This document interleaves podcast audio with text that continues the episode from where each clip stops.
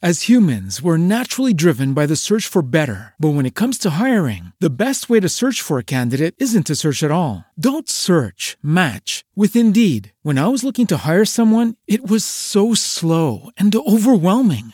I wish I had used Indeed. If you need to hire, you need Indeed. Indeed is your matching and hiring platform with over 350 million global monthly visitors, according to Indeed data, and a matching engine that helps you find quality candidates fast. Ditch the busy work. Use Indeed for scheduling, screening, and messaging so you can connect with candidates faster. And Indeed doesn't just help you hire faster. 93% of employers agree Indeed delivers the highest quality matches compared to other job sites, according to a recent Indeed survey. And listeners of this show will get a $75 sponsored job credit to get your jobs more visibility at Indeed.com slash podcast. That's Indeed.com slash podcast. Terms and conditions apply.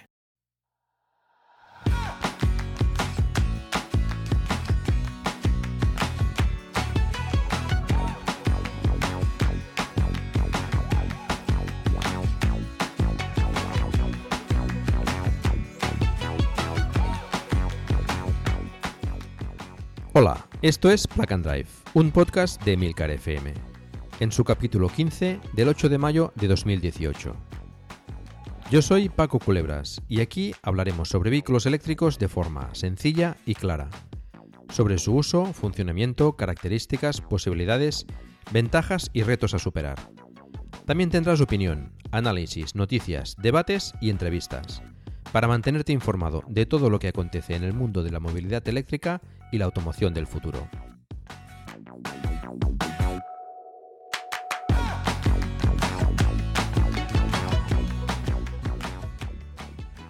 Hola a todos.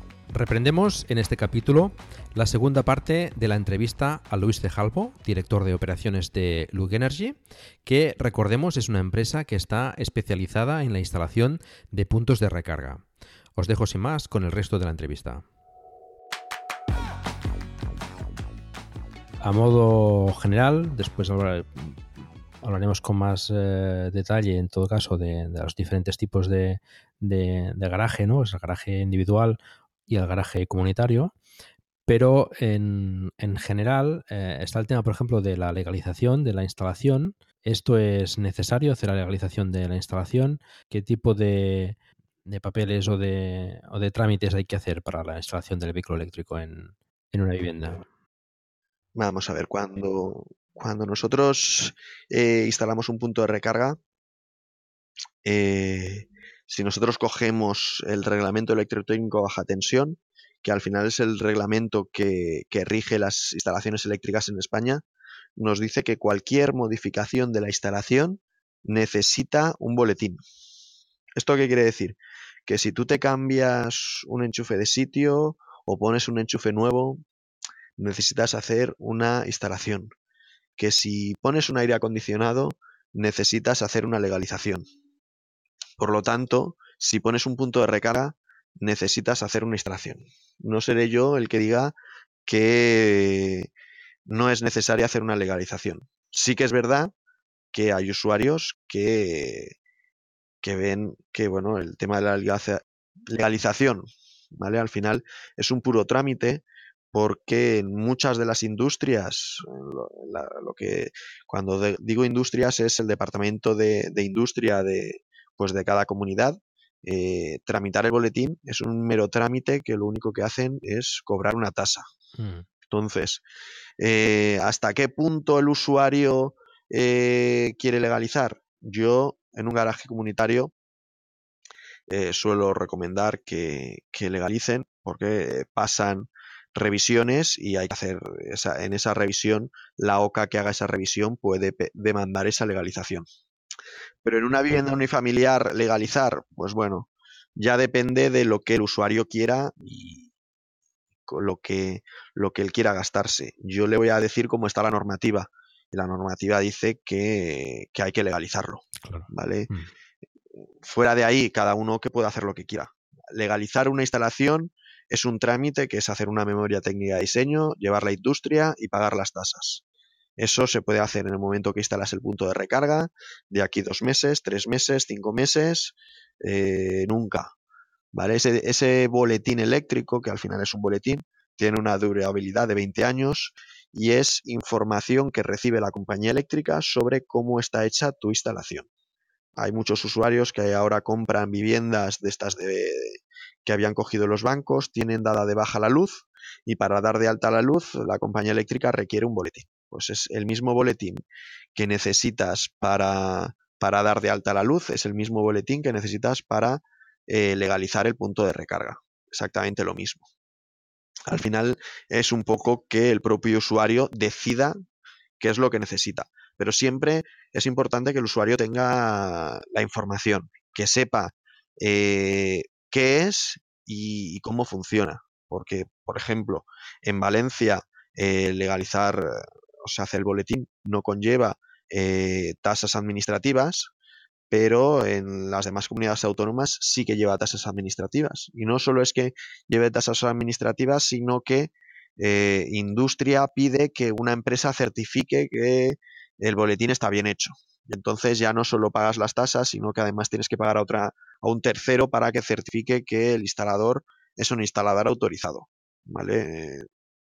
Todo esto podríamos estar debatiendo si sí, si no, si, si todas estas cosas. Si nos ponemos eh, con la ITC en la mano, el reglamento electrotécnico, eh, dice que sí. Y luego podamos eh, ver todas las variantes que queramos. Yo he escuchado muchas veces que si distes de alta la luz hace poquito, si tienes mucha potencia, pues que no lo necesitas. Yo he escuchado de todo, pero con el reglamento en la mano dice que sí. Otra cosa es que eh, muchos de los usuarios decidan hacerlo más tarde o no hacerlo porque, bueno, es, es un poco un, un, pero eso ya va en la, la opinión de, de, cada uno. Bueno, sí, claro, y cada uno después ya decide con la información lo que hace, ¿no? En todo caso, delante de algún problema, algún, algún posible eh, incidente con el punto de carga, lo que sea, pues el hecho de estar legalizado siempre te, te respalda un poco más, ¿no? Sobre todo en, en, en, comunidades de vecinos, ¿no? En comunidades de vecinos, ya te digo que, que es lo ideal es tener, tener una certificación o, o, o, saber de que, de que está, está todo correcto, porque si pasase una OCA y pidiese esa, ese, ese papel, qué bueno que lo, lo puedas tener. Uh -huh. También es verdad que muchos de los administradores de edificios o los presidentes te dicen, bueno, eh, dame esa certificación a mí. Bueno, eh, todo el mundo pasa la, certificación del gas, eh, las revisiones del gas, y no le da el papel al presidente o al administrador. Y probablemente sea mucho más peligroso eh, tener, bueno, pues aquellas personas que, que, tienen gas butano en casa y pasan ese, ese tipo de instalaciones, que el punto de recarga y no por ello lo dan al, al, presidente. Esa certificación la tiene que dar a la persona que la requiera, pero de forma oficial y no al presidente por, por saber o, por, por, cotillar, porque en esa, en, ese, en esa certificación al final lo que hay son datos personales y datos de la instalación de tu propia casa. Sí, sí. Bueno, por cierto, la normativa a que nos referimos es la ITC BT52, ¿no? Luis. Exactamente. Que es la que regula. Ese es el último apéndice del reglamento electrotécnico de baja tensión. Es instalaciones especia con fines especiales, infraestructura para el vehículo eléctrico. Uh -huh. Ahí en, en, esa, en ese, eh, dijésemoslo, que el reglamento es como una serie de fascículos. Este es el último y lo que en este último no, nos detalla es cuáles son los, los esquemas para hacer eh, las instalaciones eléctricas, cómo son los esquemas, cómo son las conexiones, cómo hay que funcionar eh, dentro de, de todo esto, de lo que son la, la recarga del vehículo eléctrico. Básicamente las instalaciones eh, entiendo que es bueno hacer llegar un cableado hasta el punto de recarga con la sección correspondiente, dependiendo de la, de la potencia que tenga que, que, proporcionar el cargador. Aquí, mmm, bueno, depende de si tiene que suministrar pues 16 amperios o 32 amperios. No sé si vosotros eh, tenéis algún tipo de, de, guía en ese sentido, de, de bueno, por si más adelante pues necesitas cargar a más potencia o qué, qué, qué sección soléis montar vosotros para, para, una instalación típica. Nosotros normalmente como mínimo solemos montar 6 eh, milímetros. ¿Esto qué significa? Eh, bueno, pues 6 milímetros al final es una instalación que en un momento dado te puede dar hasta 25 amperios. 25 amperios es una intensidad bastante, bastante buena. Estaríamos hablando de unos 5,75 creo recordar que, nos permite hacer cargas relativamente rápidas. Si el equipo carga menos, pues bueno, lo tienes preparado para un futuro. Y, así es eh, una forma de que la instalación eh, esté un poco de acuerdo a, lo que nosotros pensamos. Y es eh, que bueno, que al final esa, esa línea que va a ir desde el contador hasta el punto de recarga es como la cometida de tu casa en la cometida de casa normalmente eh, bueno hay tres secciones que, predominan que es 6, 10 y 16 pues entonces eh, bueno dependiendo de la potencia que tengamos contratada en casa mm. obviamente si en casa pues tenemos 16 amperios justos y vemos que la, la cometida que va a casa es de 6 pues bueno no vas a igual no pones 6 y pones 4 porque claro si en casa vas a tener tan poquito, tan poquito consumo, pero si en casa ya tienes una sección de 10, 16, pues sí que es recomendable tener, tener una línea de 6, porque en un futuro, ¿por qué no? Vas a hacer una ampliación de potencia y vas a intentar cargar más rápido. Claro, lo que se sabe. Al final, mm. eh, hacer una instalación un poquito sobredimensionada es sembrar hoy para tener mañana. Eh, intentar eh, pagar hoy un poquito más para que el día de mañana, bueno, pues puedas cargar un poquito más, un poquito más rápido. Mm. Tampoco poner una línea de más de, de 6, poner de, de, 10, de 16, a no sé que sean tiradas muy largas, eh, tampoco pensemos que luego en casa vamos a hacer cargas a 32 amperios. Porque hay mucha gente que me dice, no, yo es que en casa yo quiero cargar a 32 amperios, yo quiero un punto de recarga a 32 amperios. Y bueno, para cargar a 32 amperios son 7,7 más el poquito consumo que vayas a tener en casa, estamos hablando de 8 o 9 kilovatios. Que hay gente que tiene 8 o 9 kilovatios contratados, pero una, una casa normal, pues 8 o 9 kilovatios me parece una potencia excesiva. Hmm. Eso el que lo quiere en monofásico, pero el que ya tiene, porque tiene alguna máquina en, de aire acondicionado y quiere que le llevemos una línea trifásica para 32 amperios y cree que algún día igual carga 22 kilovatios en casa, pues bueno, pues eh, al final tampoco pensemos que esto es la central eléctrica. Eh, ahora mismo eh, sí que es verdad que prácticamente siempre cargamos en casa, pero, pero poquito a poquito y va con este cambio que, What if you could have a career where the opportunities are as vast as our nation, where it's not about mission statements, but a shared mission?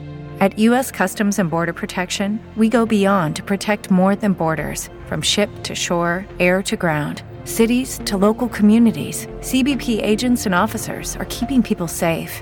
Join U.S. Customs and Border Protection and go beyond for something far greater than yourself. Learn more at cbp.gov/careers. Every day, we rise, challenging ourselves to work for what we believe in.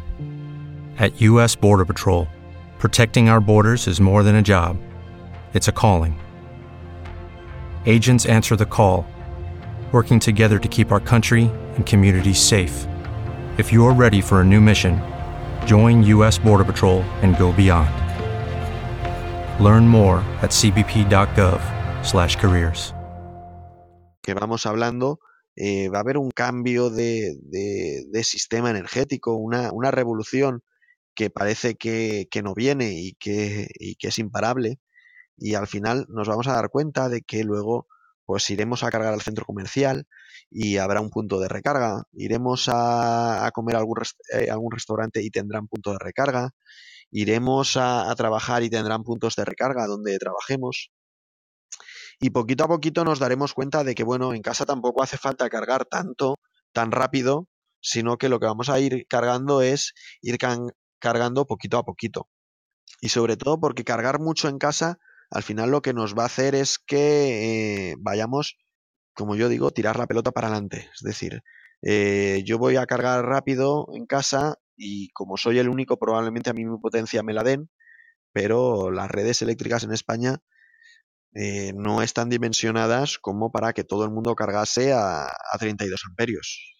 Si, si, yo creo que ya costaría que cargase todo el mundo a, a 3,45, cargar a 32 amperios eh, a 7,7 kilovatios en monofásico sería prácticamente una burrada.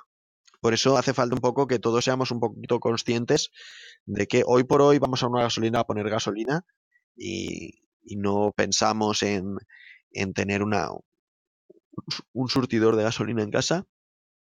Eh, ¿Por qué vamos a, tener una, prácticamente una central en, nuestra, en nuestra casa? Sino vamos a hacer una carga donde eh, en casa podamos recuperar los kilómetros que hemos hecho durante el día.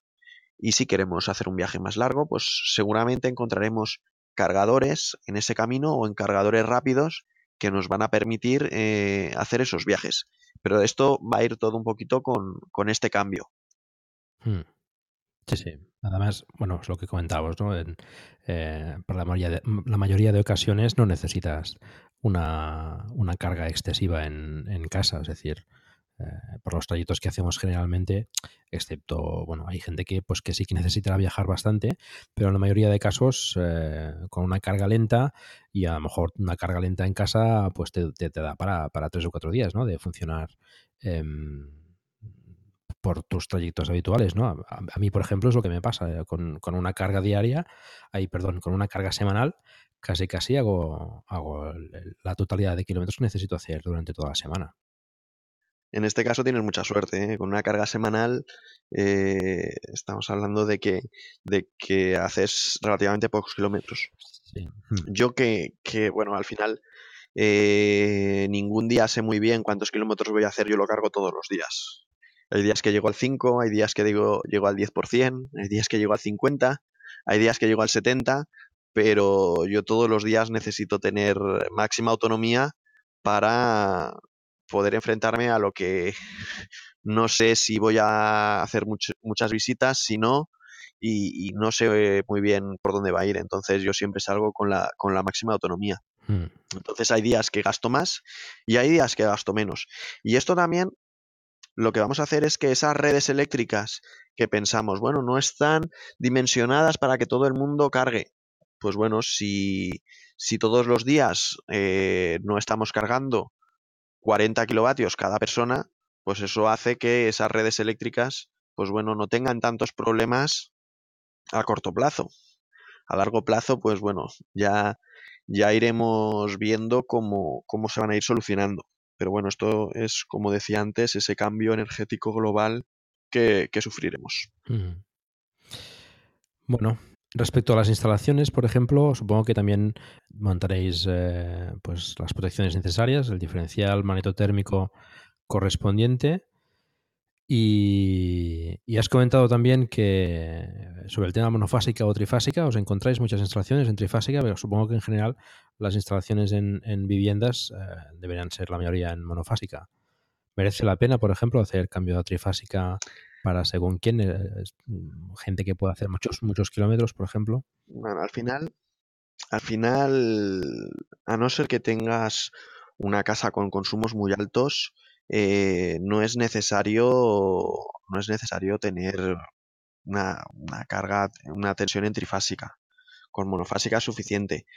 Hay poquitos casos donde hay monofásico, incluso hay algún caso donde aprovechan que vamos a poner el punto de recarga para que hagamos esa legalización y con esa legalización poder pasarse a, monofásico. Porque, bueno, pues circunstancias de la vivienda, pues antes tenían contratado trifásico por, por aires acondicionados centralizados, que antiguamente eran, eran trifásicos. Entonces, eh, se ven poquitas instalaciones en vivienda para, eh, con, con, trifásico, pero aún se ve alguno. Eh, tengo que decir una cosa respecto a las protecciones, que además de diferencial y magnetotérmico, eh, nosotros normalmente ponemos una cajita eh, que lleva diferencial, magnetotérmico, sobre tensiones y una toma sucot. Esa cajita va cerrada con llave. Mm. Entonces, en lo que son esa sobretensión, hay sobretensiones transitorias y permanentes. ¿De acuerdo? Y el diferencial, muy importante de que sea un diferencial superinmunizado. ¿vale? Como mínimo.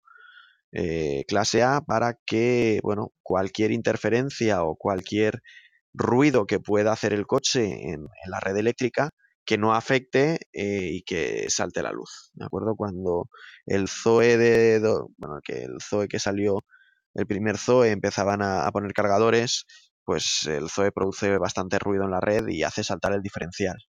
Entonces, eh, yo recuerdo que además había, ¿no? Es que tienes que poner un cargador Z ready. Bueno, el cargador Z-Ready era el mismo que el sin Z-Ready, lo único que con las instrucciones del cargador Z-Ready te decían que tenías que poner un diferencial A, que hoy por hoy se pone a todos los coches. No solo al Zoe, sino a cualquier vehículo que se monta, se monta un diferencial superminizado. Esto hace que prácticamente las instalaciones eh, de, punto de recarga eh, sean muy, muy, muy seguras, tanto para lo que es el contacto humano como para el coche.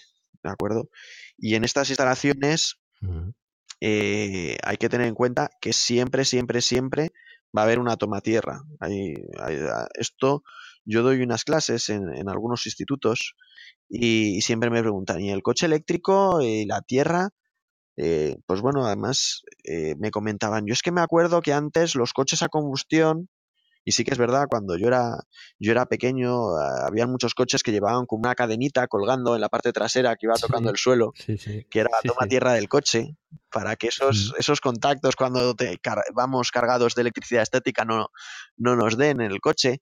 Y en un coche eléctrico, al final, imaginamos que el coche eléctrico, bueno, pues llegas a tu casa, ha, estado lloviendo, el coche eléctrico está mojado, tú vas a coger una pistola, eh, la vas a conectar al coche, todo eso tiene, tiene, tiene electricidad y te puede, pues puede haber alguna derivación. Entonces, siempre es importante que la instalación del punto de recarga tenga, tenga toma tierra. Y además, en los puntos de recarga, el contactor eh, suele cortar fase y neutro, o si es trifásico, las, las, tres fases y el neutro. Pero la toma tierra eh, va siempre directa a, totalmente hasta la piqueta. Entonces, cualquier problema que hubiese, esa derivación siempre va a ir a la, a la piqueta y si tuviese una derivación eh, humana, pues para eso está el diferencial y saltaría. ¿Vale? Pero es importante recordar que, los coches eléctricos eh, sin toma tierra no pueden cargar. Bueno, yo precisamente tengo un Zoe de esos, del, o sea, que has sufrido. de 2013, y son especialitos a la hora de. no sé si habéis sufrido más los usuarios eh. o, yo que siempre decía, es que esto no carga, es el punto de recarga, señora, que no, que no es el punto de recarga. Yo recuerdo, un caso en la Sierra de Madrid que, que el vecino tenía una derivación y entonces al usuario del vehículo eléctrico le llegaban en neutro 10 voltios. Y claro, y, y, claro, el coche eléctrico no cargaba. Y dábamos vueltas, dábamos vueltas. Bueno, mm. caballero, que es que es el segundo punto de recarga que le hemos traído, era, era muy al principio. Y, sigue sin cargar. Y no puede ser que hayan salido dos puntos de recarga mal. Eh, hay algo más. Y, bueno, pues al final esto era antes de hacer incluso el curso de Z-Ready. Nosotros somos instaladores, instaladores Z-Ready. Y, y, al final descubrimos un poquito que a la entrada de su contador ya estaba entrando 10 voltios. Entonces nos tocó llamar a la compañía eléctrica y estuvieron dos días hasta que localizaron al vecino que tenía la derivación y, costó, costó descubrir quién tenía esa derivación, pero sí que es verdad que, bueno, pues que, que son cosas que en muchos sitios pasa y que, bueno, que los electrodomésticos lo notan, pero el Zoe aquel, vamos, era el as en encontrar cualquier problema en la red eléctrica. son muy sensibles. Cada, cada vez que, vas a cargar con un chuco en algún sitio, te encomiendas a, a todos los dioses para que, funcione y no tenga ninguna derivación rara. Pero sí que es verdad que los cargadores pues eh, ya han ido, han ido supliendo esas pequeñas deficiencias ¿no? que, podían que podía tener el Zoe y, ya pasa menos, ¿no? Pero en los chucos en las casas sí que de vez en cuando pues tienes esa duda, ¿no? Sobre todo, sobre todo, perdona que te corte, es porque el, eh, el coche tiene polaridad. Entonces, eh, una toma suco que parece que da igual que lo pongas del derecho que del revés, Mm. si donde el coche detecta que tiene que haber un neutro o 0 voltios, el coche detecta que hay 230, el coche no carga. Entonces tienes que desenchufar y girar ese conector para que, para que pueda cargar. Correcto, sí, sí. Si alguna vez algún usuario de se encuentra con este tema, pues que gire el, el chuco y el conector, y, o sea, que lo enchufe al revés, digamos, eh, cambiando los polos, y, es posible que cargue, ¿no? No sé qué que, que- que pase como en este caso que comentabas, que tenía ya una entrada de, voltaje en, en alguna de las, eh, de las conexiones, ¿no? Esta, todo esto que has comentado también es, eh, es importante tenerlo en cuenta para a la hora de, de- montar un, un punto de recarga, pues contar con un profesional eh, competente que, que pueda asesorarte y que tenga en cuenta pues todo este tema de protecciones y de, y de, de cuestiones que, que redundan en, en la seguridad ¿no? de, de las personas y, y de los vehículos ¿no? también. Sí, al final eh, lo hemos dicho antes, si es que eh, montar un punto de recarga en principio no, no es nada excesivamente complicado, pero sí que es verdad que hay que tener un conocimiento que te, te permita solucionar una serie de problemas y una serie de casuísticas. As humans, we're naturally driven by the search for better. But when it comes to hiring, the best way to search for a candidate isn't to search at all. Don't search, match with Indeed. When I was looking to hire someone, it was so slow and overwhelming. I wish I had used Indeed. If you need to hire, you need Indeed. Indeed is your matching and hiring platform with over 350 million global monthly visitors, according to Indeed data, and a matching engine that helps you find quality candidates fast. Ditch the busy work. Use Indeed for scheduling, screening, and messaging so you can connect with candidates faster. And Indeed doesn't just help you hire faster. 93% of employers agree Indeed delivers the highest quality matches compared to other job sites, according to a recent Indeed survey. And listeners of this show will get a $75 sponsored job credit to get your jobs more visibility at Indeed.com slash podcast. That's Indeed.com slash podcast. Terms and conditions apply. As a new Western Union customer, you can enjoy a $0 transfer fee on your first international online money transfer. Send money to your family and friends back home the fast, easy, and reliable way. Visit westernunion.com or download our app today to get started, and your first transfer fee is on us. FX gains apply, not available for credit cards and transfers to Cuba. Services offered by Western Union Financial Services Inc. and MLS 906983 or Western Union International Services LLC and MLS 906985. Que, le puede crear al usuario eh, muchos problemas y muchos quebraderos de cabeza. Eh, porque al final esto un poco una tecnología nueva que el usuario tampoco sabe muy bien cómo funciona y el coche hoy no carga. Y si con un coche a combustión eh, no encuentras una gasolinera, seguro que encuentras otra. Pero con un coche eléctrico, si ya de por la mañana te vas a trabajar sin batería, probablemente ya no llegues y vas a estar buscando, buscando un cargador todo el día y, y hay muchos usuarios que al final han tenido que, llamar a la grúa y decir, bueno, llévalo, llévalo al concesionario que allí igual lo podré cargar. Sí, sí, eso es un problema que, que tenemos los, los usuarios de vehículos eléctricos que, bueno, es cierto, te, te puedes encontrar eh, en alguna ocasión que, que vas a coger el coche y no se ha cargado. Entonces, si ya lo dejaste un poco, un poco seco la noche anterior, pues bueno, tienes un problema, evidentemente.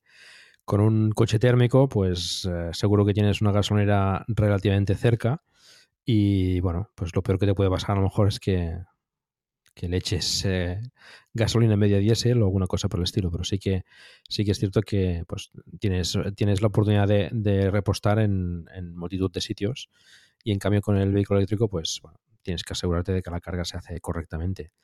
Y, y, bueno, eso es otro tema más, otro inconveniente que, que tenemos, que, pero bueno, que al final las ventajas compensan. Correcto. Bueno, vamos a avanzar un poco más. Eh, mm, bueno, ya el tema de las potencias, pues ya lo hemos comentado un poco, ¿no? Eh, comentabas que la mayoría de potencias son 4,4 y 5,75, son las más habituales. Correcto. Eh, la gente, pues que tenga presente, pues que, que depende de la potencia que cargue el coche, pues tendrá que considerar eh, subir eh, un poco la potencia de casa pues para cargar el coche, pero que generalmente cargando quizás un poco menos potencia, pues también se puede apañar, ¿no? Tiene que tenerlo en cuenta, pues la potencia que tiene y la que quiere cargar y, hacer los cálculos. Em, Pasamos ya quizás a hablar del tema de, las diferentes opciones que tenemos a la hora de, hacer el, punto de carga. En un garaje individual, en una casa pues eh, adosada, un chalet o algo por el estilo, eh, pues las opciones entiendo que son mm, más o menos claras. Eh, por lo que has comentado antes, pues el tema de la, legalización ya depende del usuario los riesgos que quiera tomar. Y aquí sí que quizás a diferencia de las eh, instalaciones comunitarias, sí que se puede dar el caso mejor de que sean instalaciones de interior o, instalaciones de exterior, dependiendo de dónde aparque el coche eh, el usuario, ¿no? Hay gente que, pues, que lo aparca fuera de, casa, ¿no? o tiene varios coches y, y, aparca un coche dentro y otro fuera. Aquí sí que a lo mejor se pueden dar casos de que hayan instalaciones de exterior. Entiendo que, que bueno, tampoco hay ningún problema. Seguro que hay hay puntos de recarga mm, que soportan eh, las inclemencias del tiempo sin problema. Y, quizás eh, la parte más, eh, más peliaguda o que más puede interesar a los usuarios sería la de instalaciones comunitarias. ¿no?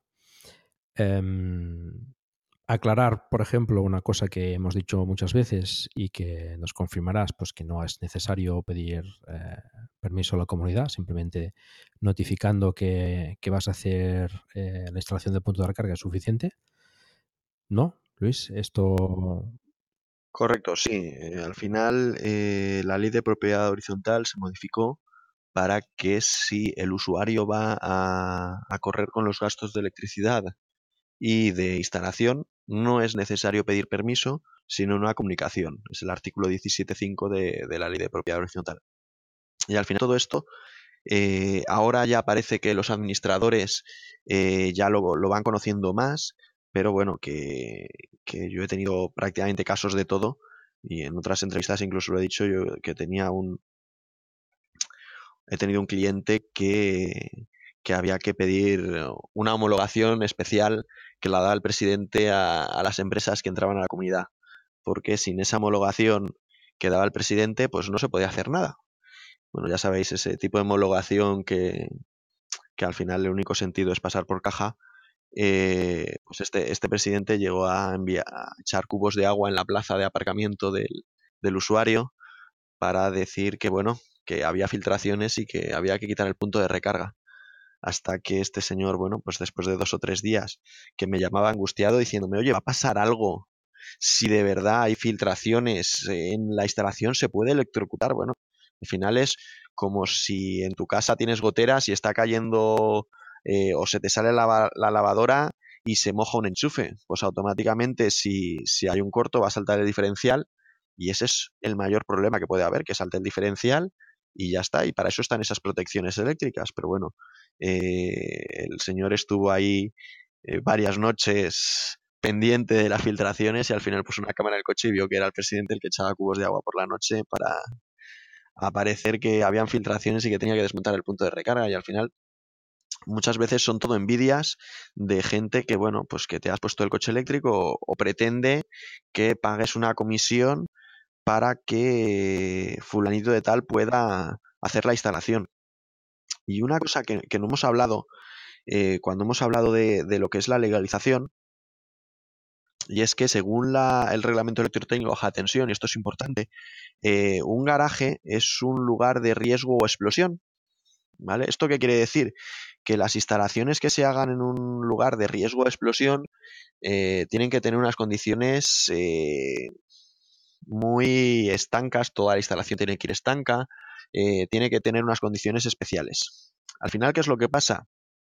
Que la mayoría de, instalaciones, cuando se hacen en un garaje, eh, no llevan este tipo de, blindaje eh, tan extenso. Y al final te preguntas, ¿y por qué? Y hay muchos usuarios que me decían, no, es que esto es riesgo de explosión. Y esto todo tiene una explicación. Y es que cuando se aprobó el Código Técnico de la Edificación en 2006, es decir, ya hace 12 años, eh, se desclasificó aquellos lugares de riesgo de explosión siempre y cuando tuviesen ventilación forzada. Es decir, que en un garaje comunitario, si tú tienes una ventilación, eh, tienes todo este tema, este tema de extractores, el garaje queda excluido como lugar de riesgo de explosión. Y esto lo que te va a hacer es facilitar esa legalización para que eh, puedas hacer esa legalización de otra forma. Esto sobre todo atañe a lo que son los técnicos, ¿vale? Porque cuando tú eres un instalador autorizado, tú necesitas un seguro de 600.000 euros para poder eh, hacer instalaciones básicas, es decir, en cualquier lugar. Pero si es con riesgo de, explosión, necesitas un seguro de 900.000 euros. ¿vale? Entonces, eh, en poquitos sitios eh, hoy por hoy se hacen instalaciones con riesgo de explosión. Entonces hay muchos técnicos que dicen, mira, es que yo con pagar un seguro para 600.000 euros de cobertura creo que, es suficiente. Y se dan cuenta que, bueno, que, que el, industria de ese momento o no lo tiene claro o, no saben por qué y le están pidiendo le están pidiendo el extra de riesgo de explosión. Al final eh, todo depende un poquito de, de industria de cada zona, ¿vale? Pero desde mi punto de vista todo aquel edificio que cumple el código técnico, el garaje está descatalogado como riesgo de explosión y por lo tanto es una instalación normal básica. ¿Vale? Pero eh, es, importante que la gente lo sepa porque hay mucho desconocimiento, es mucho más peligroso aparcar un, coche a combustión que estar un coche eléctrico. Sin embargo, eh, bueno, pues parece ser que poner un coche eléctrico en un garaje comunitario es, muchas veces un problema para estos usuarios de que dicen que puede explotar. Bueno, también puede explotar la gasolina y, y no le damos tanto tanto tanto boom y es más yo eh, con las motos eléctricas, una moto eléctrica, por ejemplo, la puedes aparcar en el interior del trastero de la comunidad. Sin embargo, una moto a combustión no. Imaginaros eh, el cambio y sin embargo eh, se sigue pensando que la moto eléctrica es, más peligrosa que una moto a combustión, ¿no? Una moto eléctrica, igual que un coche eléctrico, no es, no es peligroso. ¿Vale? No, no, no en porcentaje igual que un vehículo a combustión. Obviamente todo tiene su riesgo, pero bueno. Sí, sí, está claro. Que, es, menor, tiene menor peligrosidad. Bueno, pues es importante tenerlo en cuenta. Al respecto de, las posibilidades, por ejemplo, de, los diferentes eh, tipos de, conexión en un garaje comunitario para un punto de recarga, tenemos, eh, entiendo, la conexión al contador de la vivienda, ¿no? Correcto. Eh, dependiendo de, de, dónde esté el contador, pues puede ser más o menos complicada o, o, se podrá efectuar. O casi imposible, sí, hmm. pero. También depende, entiendo, de la antigüedad del edificio, ¿no? Y de, Bueno, eh, muchas veces no es solo la antigüedad del edificio, sino que yo me he encontrado edificios relativamente nuevos, con 5, 6, 8 años, y, tienen los contadores eh, pues cada tres plantas o cada cinco plantas. Y esto lo que hace es que la compañía eléctrica, primero, la normativa dice que tienen que estar todos centralizados y en planta baja, pero hace que el día que se quieren poner un punto de recarga, pues claro, si el punto de recarga lo tienes en la planta séptima, pues perdona, si el contador lo tienes en la planta séptima, llevarlo a la menos uno, pues es más complicado. Pero lo normal es que el contador esté en planta, en planta cero o en, o en planta menos uno y que salgamos de ahí hacia el punto de recarga. Eso es el 99% prácticamente de los casos. En ese sentido no hay ningún problema a nivel de legal ni, ni de normativa de poder conectar el punto de recarga a tu punto. Solo se, requiere que el contador sea electrónico. Es decir, siempre y cuando el contador sea electrónico, y esto tiene una explicación, y es que el contador electrónico lleva el ICP incorporado. ¿De acuerdo? Entonces, si no fuese un contador electrónico, sí que deberíamos subir a, casa, porque en, casa tendríamos el ICP, y después de pasar por el ICP, el interruptor del control de potencia, sería cuando llevaríamos el, el cable hasta el garaje. Obviamente, si todavía queda algún caso que, serán mínimos, que no tienen contador electrónico, hay un, truco que es pedir a la compañía eléctrica discriminación horaria y al final la compañía eléctrica rápidamente te cambia el contador y, te dejas de tener que subir a, casa para pasar por el ICP. ¿vale? Una vez tienes el contador electrónico, el ICP lo puedes quitar porque no tiene ningún sentido. Además, el tema de la discriminación horaria es una cosa que, que es muy recomendable en el caso. Hello, it is Ryan, and I was on a flight the other day playing one of my favorite social spin slot games on chumbacasino.com. I looked over the person sitting next to me, and you know what they were doing? They were also playing Chumba Casino. Coincidence? I think not. Everybody's loving having fun with it. Chumba Casino is home to hundreds of casino style games that you can play for free anytime, anywhere, even at 30,000 feet. So sign up now at chumbacasino.com to claim your free welcome bonus. That's chumbacasino.com and live the Chumba life. No purchase necessary. VGW Group. Void were prohibited by law. See terms and conditions. 18 plus. It is Ryan here, and I have a question for you. What do you do when you win? Like, are you a fist pumper? A woohooer, a hand clapper, a high fiver. I kind of like the high five, but if you want to hone in on those winning moves, check out Chumba Casino. At chumbacasino.com, choose from hundreds of social casino style games for your chance to redeem serious cash prizes. There are new game releases weekly, plus free daily bonuses. So don't wait. Start having the most fun ever at chumbacasino.com. No purchase necessary. VGW Group. Void were prohibited by law. See terms and conditions. 18 plus. De, de, de, de- montar el, el punto de sí, sí. De un vehículo eléctrico, sí. Al final el coche eléctrico va a ser tu mayor consumo. Entonces, eh, tienes que ver, analizar tus consumos. Por eso, yo siempre recomiendo que en un primer momento no tengamos puntos de recarga muy inteligentes. Porque al final, en un primer momento es cuando más cosas tienes que aprender. Y si todo lo hace de forma automática, pues al final no estás aprendiendo todas esas cosas que necesitarás para el Mm. día a día con el coche eléctrico. Entonces siempre es mejor empezar poquito a poquito, no Mm. empezar la casa por el tejado. ¿Hay alguna, alguna ocasión en la que el- se tenga que conectar al contador de, de la comunidad, por ejemplo? Es decir, eh, que sea demasiado difícil conectarlo al, al contador de, de casa o, o alguna cosa por el estilo.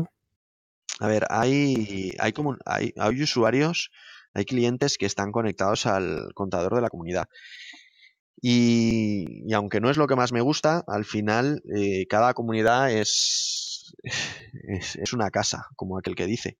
Y entonces, si es una, comuni- es una comunidad con 300 coches, probablemente eh, no haya nadie que se conecte al contador de la comunidad. Primero, porque poner de acuerdo a 300 coches es prácticamente imposible. Pero cuando estamos hablando de un garaje de igual 3, 4, 5 coches, eh, conectarse en ese contador de la comunidad es mucho más sencillo. Eh, primero, porque al final los cinco vecinos o los cuatro vecinos, pues igual son o de la misma familia o, tienen una relación más cercana y es mucho más fácil. Y segundo, porque al final que saltarse un poquito la normativa en ese caso, porque al final la comunidad está revendiendo energía eléctrica y si la comunidad revende energía eléctrica, por lo tanto tendría que ser gestor de recarga, aunque luego ellos hagan sus, sus arreglos, eh, pues bueno, pues si es entre tres, dos, dos vecinos, cuatro vecinos, cinco vecinos, pues normalmente si, si hay buen, buen rollo, pues bueno, lo pueden hacer. No es lo más recomendable, ¿eh? al final Mm. eh, conectarse a la comunidad lo único que, que suele traer son problemas, pero hay Mm. veces que, que el usuario lo que quiere es ahorrar a toda costa y son poquitos vecinos y, y consigue pues decir que, que todos los vecinos estén de acuerdo en cargar el, el coche eléctrico así. Eso ya es más complicado. No, no es lo habitual y, y yo no lo recomendaría. Siempre hay, siempre está la solución de tener un nuevo contador. Y esto también va un poco en que, que tú tengas el garaje en aquellos, en un edificio donde tú no tienes vivienda. Y entonces lo primero que haces es un nuevo contador más gasto.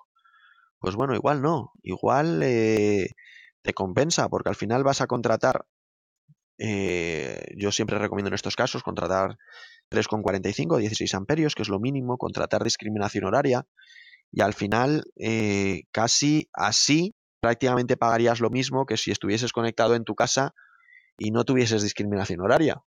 Entonces, pues bueno, pues es una forma de, de dar soluciones. Yo, por ejemplo, en, casa yo no tengo discriminación horaria porque durante todo el día yo tengo consumos eh, en mi vivienda. Entonces, eh, pagar durante todo el día el precio de la electricidad más caro para que luego por la noche eh, me salga eh, más barato, pues a mí no me compensa, haciendo números. Pero a la mayoría de las personas, si, si tú sales por la mañana a trabajar, los niños se van al colegio y por las mañanas se queda la casa vacía, pues, pues sí que le, sí que les puede recomendar, sí que es, recomendable para ellos porque por la mañana al final es el periodo donde la electricidad es más cara. Luego por la tarde ya es un periodo valle y por la noche super valle. Entonces, cada caso eh, es recomendable que se analice. Por eso, eh, lo principal para tener un punto de recarga es que la persona contacte con una empresa que le ponga las soluciones encima de la mesa y le pueda aconsejar.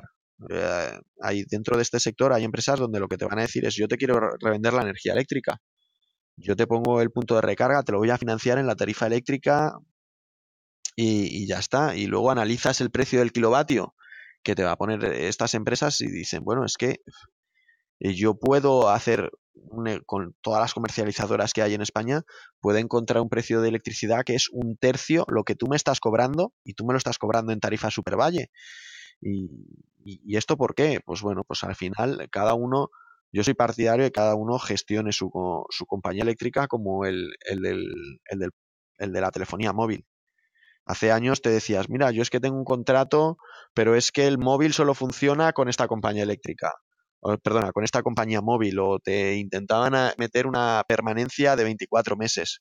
Hoy por hoy, cada vez más, todo el tema de las permanencias está dejándose un poquito de lado y te están poniendo como mucho un año y, te está dando la libertad incluso muchas compañías ni tienes permanencia, de poderte cambiar de compañía en compañía y que el propio usuario elija cuál es la tarifa. Y al final eso es lo que hace falta para que el usuario de verdad eh, sepa, primero, eh, cómo está funcionando el coche eléctrico y cuánto puede ahorrar y empezar a, ver el funcionamiento, cuál es la mejor tarifa, cuál es la mejor compañía y, cómo, cómo hacerlo. Por eso de ahí que el punto de recarga sea cuanto más sencillo mejor, para que todo este aprendizaje que se hace en la primera, en la primera etapa, que cuando ya tengas cosas más automatizadas, tú ya las tengas interiorizadas.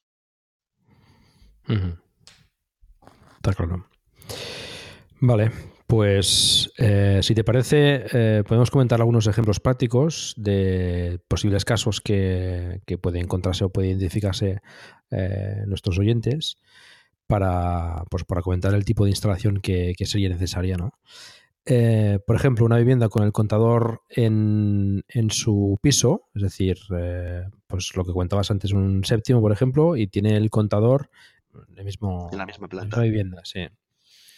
La instalación le va a suponer más dinero. Sería más complicada. Correcto. Al final, mm. eh, el punto de recarga sí que hemos conseguido que los puntos de recarga bajen, pero al final lo que es la instalación eh, conlleva mucha mano de obra y más. Eh, por ejemplo, yo tengo un caso de un vecino que vive en la planta 13, su contador está en la planta 13 y su plaza de garaje está en la menos 2. Esto conlleva 150 metros de línea para poder cargar su coche, su coche eléctrico. Claro, 150 metros de línea, pues eh, tiene una calle de tensión importante. Eh, bueno, pues hay que hacer muy bien los cálculos para que este señor pueda cargar.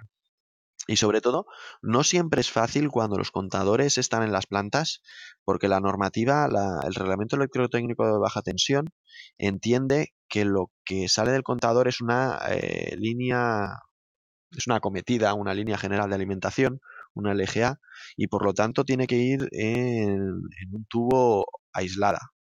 Es decir, no puede bajar por la misma canalización por la que está subiendo el cable. Entonces, eh, esa serie de patinillos que hay edificios que tiene y otros que no, pues bueno, hay que encontrarlos, ¿vale? Porque si no tienes un patinillo que te permita hacer esa, esa, esa derivación hasta abajo de forma independiente, pues es, es, relativamente complicado, ¿vale? Y al final, eh, la compañía eléctrica, bien sea en un año, dos años, tres años, al final dirá, mira, los contadores eh, tienen que estar todos en planta baja y probablemente ya tengan un expediente abierto para, Un expediente, para los que no, no, no, están muy en el sector eléctrico, no es que les sea un expediente que les tenga que sancionar, sino es un expediente es el que se abre para dar un nuevo alta, es simplemente abrir una carpeta con tu nombre para que un gestor analice cómo está tu instalación, ¿vale? Entonces, eh, estas comunidades probablemente tengan ese expediente diciendo que un gestor recomienda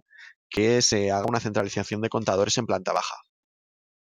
Claro, una vez está en planta baja no hay ningún problema, pero si está en la planta 13, eh, como el caso de este cliente, pues bueno, puede ser que haga la instalación y de, de aquí unos años eh, la tenga que acortar porque el contador lo tenga que bajar a, planta baja.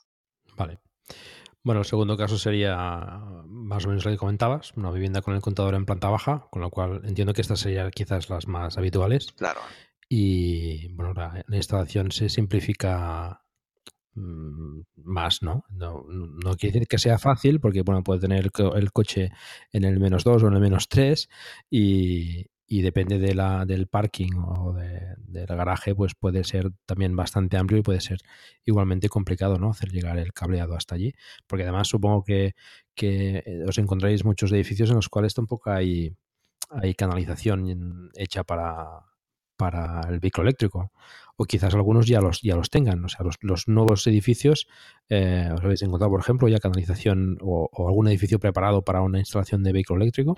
Tiene que ser un edificio muy nuevo para que tenga canalización para vehículo eléctrico. Muy, muy, muy nuevo. Normalmente, al final, los edificios tienen una serie de patinillos, ¿vale? Te lo digo al final un poco como, como arquitecto técnico que, cuando yo estaba trabajando en la obra, eh, yo estaba jefe de obra, y yo, los veía y los y decía, bueno, esto tiene que estar aquí y me empeñaba un poco en hacer esos huecos que, que mucha gente cuando compraba las casas me decía, y estos huecos, esto es simplemente porque me queréis quitar metros cuadrados.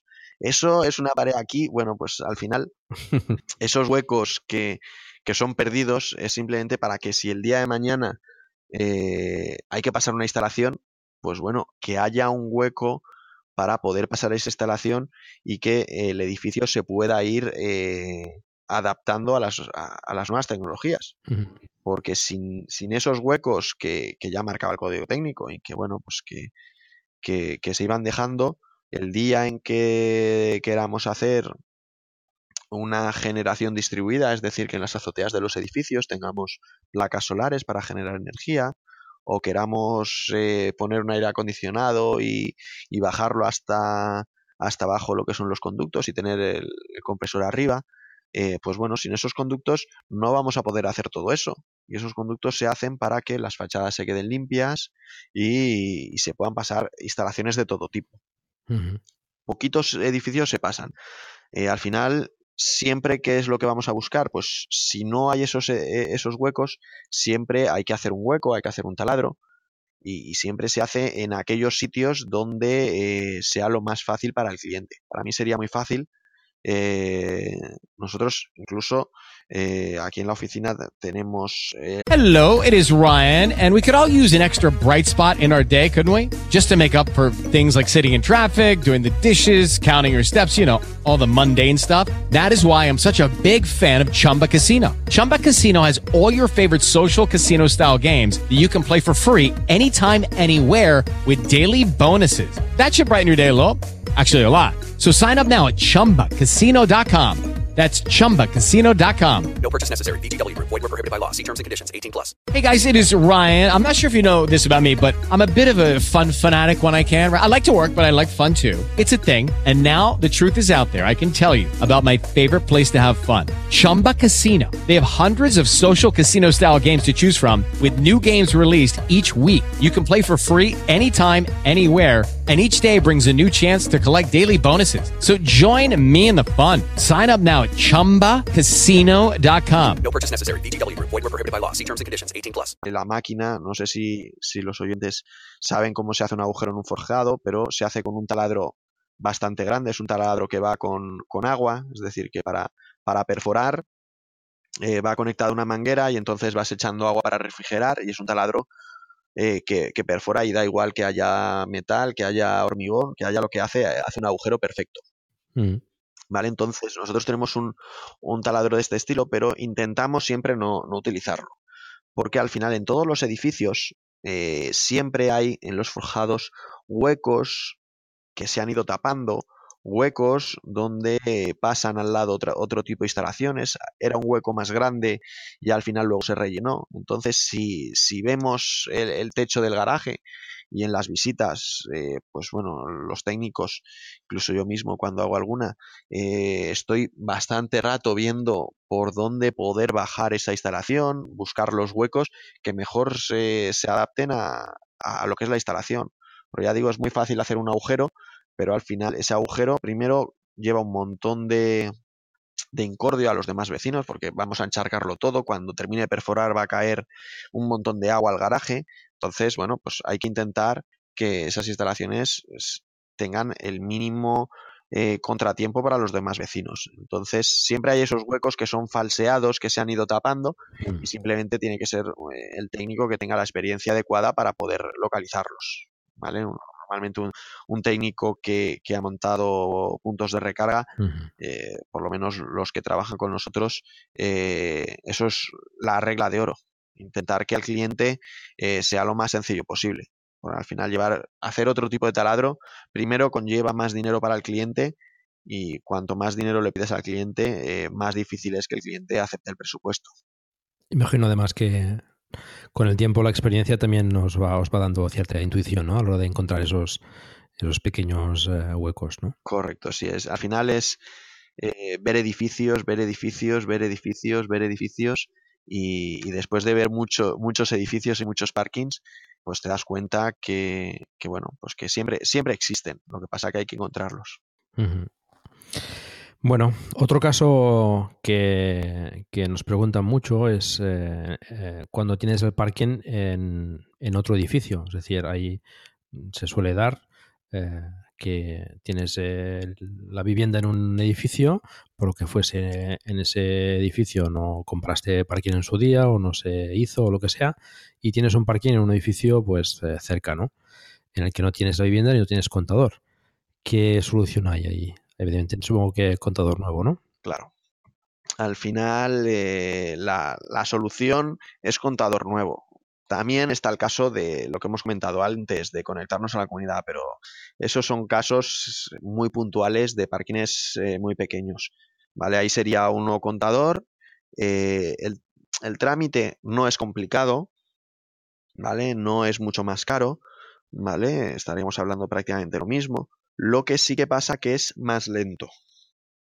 ¿Y por qué es más lento? Porque nosotros lo que vamos a abrir es abrir este expediente que comentábamos antes en la compañía eléctrica y la compañía eléctrica eh, nos va a enviar una, carta de condiciones técnico-económicas. En estas condiciones nos dirán dónde va a ir el contador, eh, cómo lo tenemos que hacer y cuánto peaje tenemos que pagar por conectarnos. ¿vale? Entonces, hasta que no recibamos esa carta y esa carta la recibimos una vez el gestor ha mirado el expediente, pues eh, no, no, podemos llevar a cabo lo que es la instalación. ¿vale? Pero bueno, eso es una semanita más, un poquito más, igual, dependiendo de, del gestor de, de, la compañía eléctrica. Pero bueno, eh, es, al final es tiempo eh, para montar un punto de recarga. Normalmente yo siempre aconsejo de que sea un mes antes de que te den el coche, que le eches un primer vistazo, tienes tiempo para, para verlo bien y si es una instalación fácil, pues una semana antes que empiecen a instalarlo y si es una instalación de estas que hace falta un nuevo contador, yo no perdería mucho tiempo dejando esas cuatro semanas por delante que te den el coche para que cualquier imprevisto eh, puedas tener tiempo de reacción. ¿Vale?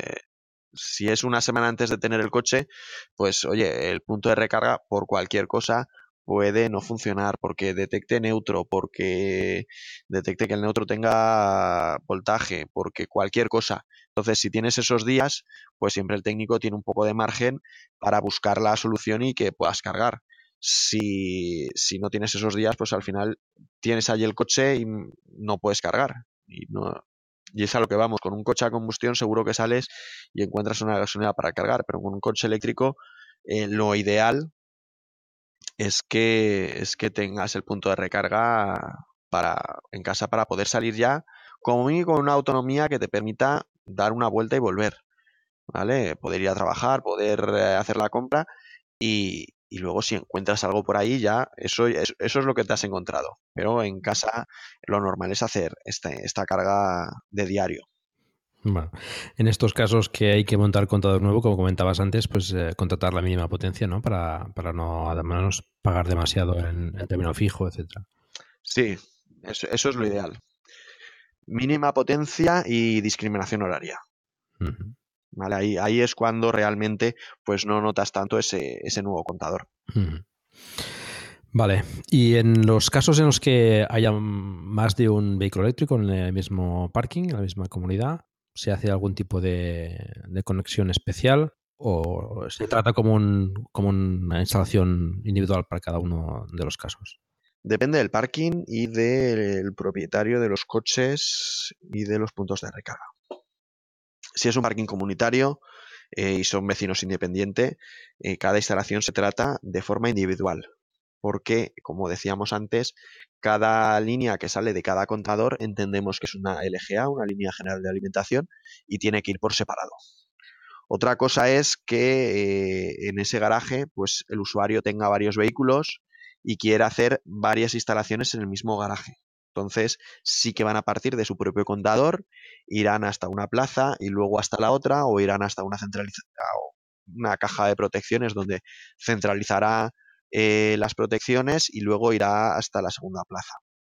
O en aquellos garajes donde, eh, bueno, pues eh, tengan, eh, sea de un único dueño y entonces, pues ahí sí que van a ir todos a, a, a diferentes circuitos de un mismo cuadro.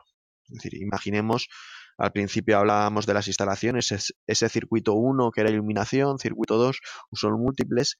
El circuito 13 es el que se está destinado por normativa a vehículo eléctrico. Y entonces, eh, para cada uno de los puntos de recarga, pues tendríamos un circuito diferente para eh, poder ir teniendo controlados los puntos de recarga, siempre y cuando estas líneas no sean muy largas.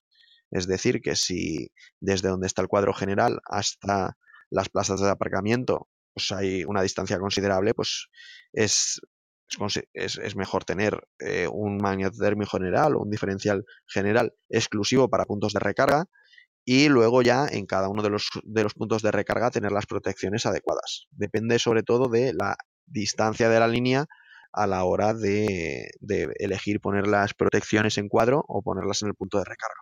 Hmm. Y en estos casos, el, los wallbox eh, hablan entre sí, digamos, para gestionar la, la, carga que dan a cada vehículo para no exceder cierta potencia, por ejemplo. O... Eso, no, eso se llama balanceo de recarga. Uh -huh. Es decir, que en función de los coches que hay conectados, eh, el punto de recarga va variando esa intensidad. Eso normalmente se hace en, eh, en parkings públicos o en sitios donde hay una cometida y con esa cometida hay que dar servicio a, a, estos puntos de recarga. Entonces, estos puntos de recarga normalmente ya llevan internet y entonces se sabe exactamente eh, qué, qué, potencia está consumiendo cada una de las tomas y así eh, cada punto de recarga va ajustando esa intensidad en función de lo que hacen los demás. Uh -huh. Perfecto. ¿Vale? Al final eso eh, depende sobre todo de, de, las instalaciones. Yo tengo ahora en mente eh, una instalación de 20 puntos de recarga donde, pues bueno, hay disponibles, o sea, 88 kilovatios para 20 puntos de recarga. Es decir, para que cada uno de estos 20 puntos de recarga tengan, eh, estén consumiendo máximo 20 amperios. Pero estos puntos de recarga pueden cargar a 32 y en función de los coches que van conectándose, eh, pueden llegar a, funcionar hasta 20, hasta 20 amperios. Y todo esto de se balancea, no se balancea, a qué potencia, pues hay que hacer cálculos, porque estos coches se cargan eh, como mínimo a 20 amperios porque necesitan cargar como mínimo a 20 amperios para que en el tiempo de que estén conectados, a la hora que toca estén cargados. Si cargan más rápido, estarán cargados antes, no pasa nada porque los coches están aparcados en este parking de 7 a 7. Si, si cargan más lento, probablemente a las 7 de la mañana, eh, cuando vaya el primer usuario a cogerlo, no esté cargado al 100%. Entonces, eso hay que asegurarlo. Entonces, cada caso hay que medir muy bien y hacer cálculos de los tiempos de recarga de cada vehículo, a qué potencias, y entonces esa acometida dimensionarla de forma que siempre funcione. Eso también lo hacen mucho los ayuntamientos, de decir, mira, yo voy a poner un punto de recarga de, eh, bueno, más que uno, voy a poner aquí tres puntos de recarga a 22 kilovatios y luego resulta que el, el ayuntamiento solo tiene conecta, eh, contratado 20, que 22 kilovatios. Y dice, bueno, pero con 22 kilovatios no puede, o sea, das potencia a uno. Si carga uno, no cargan los otros dos. No, no, es que yo quiero que balanceen. Si, si hay uno, carga 22 y si hay dos, cargan a 11 y si hay tres, pues ya el coche eh, igual no, no te carga. ¿Vale? Porque eh, todo esto al final es como cuando hablamos del principio del sistema inteligente de variar la intensidad. El coche al final sabe que si son 22 irá bien, si son 16 va a ir bien, pero si son si son 3, por ejemplo, pues bueno, también es fácil porque se separará en cada fase 32 amperios y será 7,4. Pero hay veces que se va dividiendo, dividiendo y al final da eh, que tiene que cargar a 15,7 amperios y dices, bueno, pero ¿cómo va a cargar a 15,7 amperios? Eso no es una potencia normalizada, el coche no lo va a entender y, hay veces que puedas tener problemas, ¿vale? Porque el coche esté demandando más potencia de esos 15,7. Son 15,7 el coche que detecta de 16 amperios o detecta 15. ¿A qué, ¿A qué intensidad va a cargar? Un amperio al final no te va a decir nada, pero igual es un amperio en cada uno de los 15 coches y al final son 15 amperios y eso puede hacer que el contador salte. Entonces, todo eso hay que, hay que medirlo muy mucho y, calcularlo para que el usuario no tenga problemas.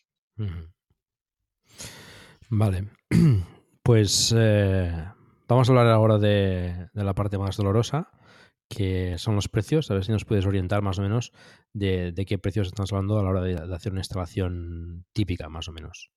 La instalación típica eh, está en torno a los 1.200 euros. Eh, cuando, cuando con las ayudas del coche eléctrico te dan la ayuda de, de 1.000 euros de, para el punto de recarga, uh -huh. son 1.000 euros masiva, 1.210 euros. Normalmente con esa ayuda o, o tienes suficiente o tienes que pagar muy poquito para instalar el punto de recarga. Eso es lo normal. Luego hay instalaciones que son pues, la que comentábamos antes, 100 metros, pues hombre, pues si tienes que montar 100 metros de línea, no por el equipo de recarga, sino al final es que son muchos metros, la mano de obra al final claro. es el, el, lo que te cuesta. Uh -huh. Pero normalmente en esos 1.000, 1.000 euros, 1.210 euros suele ser el precio medio de una instalación de punto de recarga. Uh -huh. eh, lo que hablaríamos de modo, do, eh, modo 3, perdona. Uh -huh. que sería el estándar de vehículo eléctrico para un coche sí. híbrido que si vas a poner un Armasuco, pues bueno, siempre será algo menos. Vale. Y después para, para empresas, eh, ¿hacéis también instalaciones? ¿Hay demanda de este tipo de instalaciones para, para parkings, por ejemplo, en empresas para que los trabajadores puedan cargar el coche eléctrico? ¿Empieza a haber movimiento en este tema? O... Pues nosotros instalamos prácticamente en todo tipo de, de clientes, bien sean empresas, hoteles, restaurantes. Eh, sí que hacen la inversión, muchas veces hacen la inversión por imagen, a todo el mundo le gusta salir en el periódico, decir tal empresa ha puesto un, coche, eh, un punto de recarga y, y, así sale en el periódico. Eh, hay veces que estos puntos de recarga eh, al final depende un poquito de la implicación de la empresa. Hay veces que estos puntos de recarga los tienen telegestionados o los llevamos los llevamos un operador, bien sea Lug Energy o cualquier otro, y entonces nosotros somos los que vamos cobrando a ese usuario. Uh -huh. O hay veces que lo ponen sin telegestión porque lo, lo que pretenden es cobrar, eh, o sea, no cobrar la energía. ¿Vale? Cuando co quieren cobrar la energía, lo normal es buscar un, un gestor de recarga que le, que le, lleve el mantenimiento. Y entonces, el si, si, lo tiene que llevar un, el mantenimiento un gestor de recarga, necesita telegestión. Pero si no va a tener telegestión y lo que quieren es eh, simplemente por, por, el tema de tener un punto de recarga, pues bueno, eh, regalan la carga y ya está. O hay muchos parkings eh, que ponen los puntos de recarga y simplemente cobran a esas plazas un plus por aparcar. Es decir, no cobran por kilovatios, sino mira, si la hora la estoy cobrando a 30 céntimos, la hora en el punto de recarga la estoy cobrando a 50. Estés cargando más o estés cargando menos, pues bueno, es una forma también de poder decir, mira, yo tengo un parking, tengo un punto de recarga, no, no estoy incumpliendo el tema de, del gestor de recarga porque yo no estoy vendiendo energía, simplemente estoy dando un servicio, pero eh, por lo menos puedo rentabilizar algo eh, la inversión que he hecho en, este servicio. Vale. Bueno, es interesante. Eh, en todo caso, em, parece que algunas empresas sí que están empezando a entrar ya en este tema de, facilitar la recarga en, sus instalaciones, pero bueno, suelen ser empresas ya más involucradas con el medio ambiente o con energías renovables, pues que, o eléctricas, ¿no? Por ejemplo, Endesa sí que también eh, está haciendo eh, actuaciones en este sentido, ¿no? Pero bueno. Eh, Endesa da, muchas ayudas a, los trabajadores que compran un coche eléctrico. Mm, sí, sí. Además de que el trabajador de una compañía eléctrica ya tiene ventajas, como por ejemplo no tener el ICP, que, puede consumir toda la potencia que, requiera, esto le va a dar un poquito, encima les, les dan un dinero por tener el coche eléctrico. Bueno, siempre son facilidades. Eh, en todo caso, eh, es interesante también el poder cargar en, el lugar de trabajo porque, bueno, muchas veces el coche se pasa ahí, eh, o la moto, se pasa pues muchas horas ahí parado sin hacer nada que podría aprovecharse para, para cargar, ¿no? Y por ejemplo, en este sentido, en casa normalmente está el coche por la noche en el trabajo está durante el día y pueden aprovecharse pues eh, energías eh, renovables como la energía solar para, poder cargar estos vehículos, ¿no? Creo que es interesante las empresas que tengan la oportunidad de hacerlo, pues que también vayan empezando entrando a, a entrar en este, en este tema. Bueno, hay algunas, em, algunos temas que, quería comentar contigo. Eh, ya nos hemos alargado bastante, pero algunos los hemos tocado un poco por encima también. Eh, el tema de las ayudas, por ejemplo, pues bueno, tenemos las ayudas estatales para, el punto de recarga y algunas autonomías y, ayuntamientos pues también, eh, también proporcionan ayudas ¿no? para, para la instalación de, los puntos de recarga. Esto pues eh, os recomendamos en todo caso que consultéis en, vuestra localidad pues estas facilidades que siempre son de ayuda. Y, respecto a, por ejemplo, lo hemos comentado antes también un poco, el tema de la carga eh, con varios vehículos, ¿no? Eh, en un mismo edificio, sea el día, al día de mañana, pues a partir de ese 2020 o 2030, que, los coches eléctricos se hayan popularizado. Mm, ¿Cómo ves tú, por ejemplo, el, hecho de, de un edificio em, que tenga varios puntos de recarga con varios coches eléctricos? o, motos que, puedan, eh, cargarse. ¿Cómo, ves el futuro en ese sentido? Eh, se habla, por ejemplo, de las cargas inteligentes, es decir, que los, puntos de recarga tengan eh, cierta inteligencia y se vayan coordinando no ya solo entre los mismos puntos del edificio, sino entre los puntos que tenga cercanos o, conectados a la misma subestación o, algo por el estilo, para que vayan gestionando la potencia de carga de forma que no se consuma de, forma inmediata, eh, demasiado, demasiada potencia y se vayan regulando eh, a medida que, algunos se vayan conectando o desconectando, pues eh, regular la carga. ¿Cómo, ¿Cómo, ves este futuro? A ver, todo esto es lo que, lo que comentamos, es que va a sufrir un cambio energético global que, que, lo va a cambiar todo. Yo hace, hace unos días, hace ya, algunas semanas igual, veía un vídeo las verdades del coche eléctrico, la cara oculta, eh, donde decía, bueno, pues hablaba un poquito de esto y, y bueno, y, y, yo me quedé un poco pensando y dije, bueno, en parte tiene razón, las acometidas que van a los edificios probablemente no estén dimensionadas, probablemente no, seguro, no están dimensionadas para que el 100% de los coches eh, estén cargando, pero si nosotros vemos la curva de consumo eléctrico en España, esa, esa curva yo la, la doy en, unas cátedras que damos pues, para algunas universidades, en, unas clases, y yo tengo una diapositiva donde veo esa curva. Y entonces esa curva yo capté el momento desde las 10 de la noche hacia adelante y entonces veo que a las 10 de la noche el consumo eléctrico cae bestialmente y a las 8 de la mañana sube bestialmente, luego vuelve a bajar un poquito a mediodía, vuelve a subir y ya eh, vuelve a ser pues otra vez las 10 de la noche y vuelve a caer. Y entonces eh, te das cuenta que dices, bueno, es que va a haber energía para poder cargar todos los coches eléctricos. Pues bueno, eh, ¿cuántos coches eléctricos deben de haber para poder igualar el consumo que tienen todas las fábricas funcionando por las mañanas todos los días? Tienen que haber muchos coches eléctricos y ojalá llegue el día en que, en que se iguale. Pero hasta ese momento va a pasar muchísimo tiempo. Sí que es verdad que si estamos en una comunidad y 10, 20 vecinos van a estar cargando su coche por la noche, pues igual la cometida eh, se queda corta. Pero también es verdad que si son 10 contratos, eh, los que le están demandando más más, más potencia a la red eléctrica, es más fácil que de la compañía eléctrica se moje y cambie esa cometida desde el centro de transformación que si es un solo contrato el que le está demandando esa potencia. Al final, eh, todo esto va un poco en función de quién va a pagar ese cambio de, de, acometidas desde los centros de transformación hasta, hasta los consumos o igual hace falta algún nuevo centro de transformación y, gestionarlo. Y además hay que tener en cuenta también que lo he nombrado antes, el tema de la generación distribuida.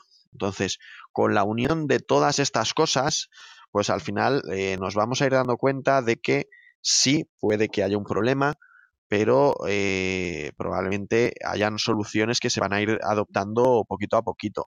Eh, acometidas se cambiarán, se crearán nuevos centros de transformación, pero también yo creo que poquito a poquito se va a favorecer el uso de energías alternativas en, los edificios comunitarios que harán que todas esas acometidas que parecían que estaban eh, muy cortas con la energía que se esté produciendo en ese edificio eh, vaya a dar de sí.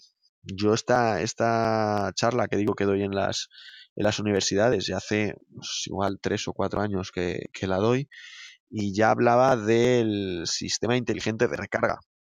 Y al final el sistema inteligente de recarga lo que también va un poquito es lo que comentábamos antes de que yo había visto en Nissan, y es que los coches eléctricos también pueden servir de almacenamiento para luego producir, eh, o sea, revertir esa energía a la red. Entonces nosotros eh, y todo esto irá para allí. Eh, el punto de recarga le dirás a qué hora vas a necesitar el coche. Entonces el punto de recarga ya sabrá, se comunicará con, con demás puntos de recarga y con los precios de la energía eléctrica y cómo está funcionando todo para que eh, el coche esté cargado a tal hora y a ti te haya costado lo menos posible. ¿Y eso cómo lo va a hacer? Pues pues obviamente comunicándose entre puntos de recarga, pero también es posible de que absorba energía durante el día y la inyecte en determinados eh, picos para que, bueno, pues eh, el coste de la energía sea, sea inferior. Ya que aunque parezca que, que, es un poco un sueño que, que muchos tenemos de decir, eh, a mí me gustaría que en España se pudiese hablar del balance neto. Lucky Land Casino asking people what's the weirdest place you've gotten lucky. Lucky? In line at the deli, I guess. Aha, in my dentist's office.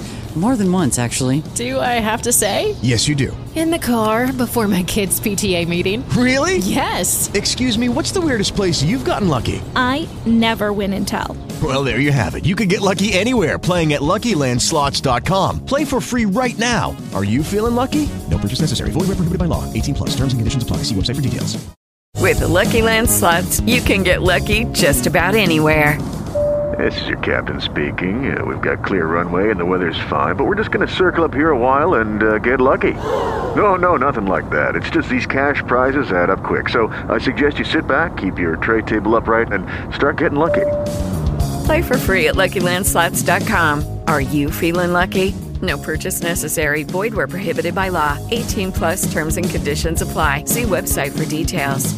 Como como algo normal y decir, bueno, no solo el poder la tienen las compañías eléctricas, sino que el propio usuario, para aquellos que no sepan el, el balance neto, es simplemente que tú tienes un contador y tú tienes producción de energía. Entonces, tú vas consumiendo energía y conforme vas produciendo, el contador va sumando al revés. O tienes dos contadores, el que consume y el que, el que produce, y al final lo que haces es restarle uno al otro. Si te sale a pagar, pues pagas, y te sale a devolver, pues te devuelven o lo, te lo compensan con el mes siguiente.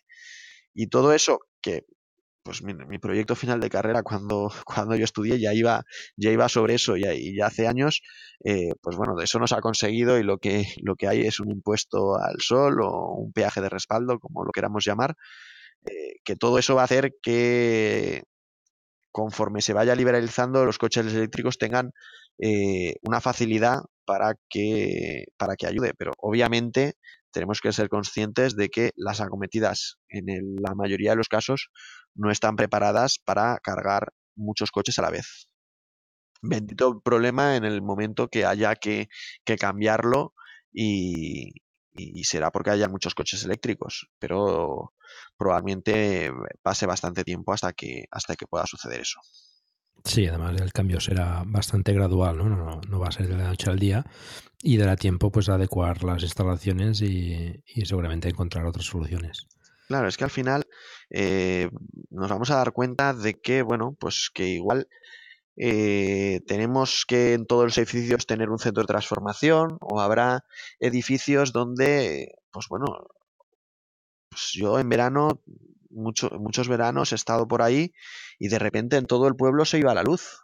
No sé si seguramente eh, alguien conozca el caso de que todo el mundo se pone el aire acondicionado, todo el mundo está consumiendo energía y resulta que salta la luz. Y, no es que te salte a ti, no, es que le ha saltado a todo el barrio, porque tienen más consumo del que puede dar la línea. Y dices, bueno, si, y, si, si ya está saltando con aires acondicionados, y no tenemos tanta alarma, ¿por qué con los coches eléctricos si nos alarmamos? Vamos a ir poquito a poquito y conforme vaya siendo necesario, seguramente lo que va a hacer falta es que vayan tomando soluciones, bien sea red eléctrica o bien sean las compañías eléctricas, las comercializadoras, las distribuidoras, pero todo eso se irá solucionando. Pero empezar eh, ya mmm, poniendo un palo en la rueda, pues perdóname, esto es como tú lo que quieres es que me coma el tigre, ¿no? Y te da igual lo que lo que yo te diga, pero el tigre va a venir a por mí, ¿no? Pues, pues un poco es así. Al final hace falta de que eh, todo vaya, vaya funcionando. Porque luego me dirás, claro, es que no va a haber, pero imaginemos que el coche hace de almacenamiento de energía, entonces ya no es necesaria la cometida, sino que va a pasar de ese coche que lo va a gastar por la noche a tu coche que lo va a gastar por el día porque los puntos de recarga al final van a estar interconectados. Entonces, como de un coche pasará a otro coche y habrá una, una fluideza o una distribución de energía de, de otra forma, ayudará a que, a que eso no, no sea tanto, tan, tan impactante para el usuario.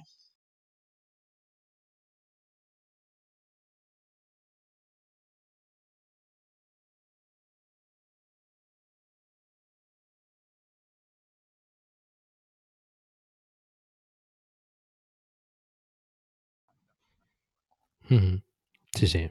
De alguna forma se equilibrará la, la, las cargas y, bueno, se, podrán llegar a compensar unas a otras y, y además, quién sabe si, irán disminuyendo también el número de vehículos en un futuro gracias pues a, a estas iniciativas de car sharing y de conducción autónoma que quizás pues eh, nosotros tenemos ahora un sentimiento muy de propiedad del, del vehículo, ¿no? Tenemos que tener un vehículo, pero las, eh, las generaciones que vienen pues ya, ya, no tienen tanta... Tante, Pero esa es nuestra educación tanto en España, esa, al final, esa sensación, ¿no? eh, esa necesidad todos de los un españoles vehículo, quieren una casa y un que, coche. Bueno, pues lo, lo, lo, pueden alquilar. todo el mundo pueden, se mete en una hipoteca eh, porque quiere una casa. Pedir cada vez y, que lo necesiten. Y al final muchas veces Uber te dicen, mira, es que yo pagar alquiler no, pagar y quizás alquiler en un futuro pues esa eh, tú movilidad... paga la hipoteca que al final cambio, de todo tú tendrás una casa mm, y tendrás algo y al final, bueno, pues pues es ese cambio de mentalidad que, nos vayamos uniendo a los europeos, que lo que hará es esa revolución silenciosa que, que va a producir el car sharing eh, y, el cambio tecnológico que, estamos sufriendo. Mm. Bueno, Veremos en un futuro, a ver qué tal. Em, bueno, ya para acabar, eh, si te parece, eh, vamos a entrar en un poco en el tema un poco más personal y, y me gustaría saber, eh, y es, supongo que nuestros oyentes también, pues qué, qué vehículos eléctricos eh, tienes o, o, has tenido, ¿no? A ver, yo actualmente yo tengo dos coches, de, dos vehículos. Tengo un Nissan Leaf de 30 kilovatios y tengo una Ciclón, una moto eléctrica que sigue siendo, bueno, es la segunda moto que tuve y, y en principio me muevo con, con esos dos vehículos. Normalmente el, el coche prácticamente a diario. Yo soy un poco más sibarita, entonces, a no ser que llegue el calor, aunque en Valencia casi siempre hace calor, pero, pero hasta que no hace calor por las mañanas y, y no tengo mucho frío, no suelo moverme en moto a no ser que sea eh, imperiosa necesidad. Pero bueno, la moto yo la tengo más bien para el verano, eh, para, para ir tranquilo. Pues normalmente yo hago muchas carreras y eso, entonces voy, pues oye, cuando tienes que ir a una carrera a aparcar eh, donde es la, la salida, pues muchas veces es un problema. Entonces con la moto, pues, encima que vas a hacer deporte, pues vas con un vehículo que no contamina, vas en moto, vas, ya te vas, te vas metiendo en el, en el, en el rollo y vas mucho más a gusto. Pero yo normalmente voy con, con el Nissan Leaf. ¿Y cómo conociste la movilidad eléctrica? Bueno, al final, como, como decíamos cuando presentaba la empresa, eh, gracias a mi primera moto eléctrica empezó la empresa. Y al final, yo por aquel entonces era muy jovencito, yo eh, cambié, yo eh, teníamos un lugar de reunión y lo teníamos en un sitio donde podía aparcar, entonces yo no tenía mucho, mucho problema, pero ese lugar de, de reunión se cambió y se fue al centro de Valencia. Y claro, al centro de Valencia era imposible aparcar. Entonces el primer día aparcaba lejos y me pegaba una caminata. El segundo día intentaba aparcar más cerca y la grúa se llevaba el coche. Y bueno, te, me planteé la posibilidad de comprarme una moto. Y entonces, pues exploré el mercado de las motos y empecé viendo, pues, oye, pues tienes las Piaggio, tienes las Yamaha, vamos a ver. Y por, por mi barrio apareció una tienda que vendía motos eléctricas. Y después de probarlas un par de veces, pues dije, oye, ¿por qué no? Y compré la moto eléctrica. Eh, un poco tonto de mí porque en aquel entonces tampoco sabía muy bien. Yo pensaba que la iba a, poder, el punto de recarga no iba a ser eh, ningún problema, pero lo que me encontré es que teniendo la moto, cosa que no hay que hacer, primero hay que buscar siempre el tema del punto de recarga.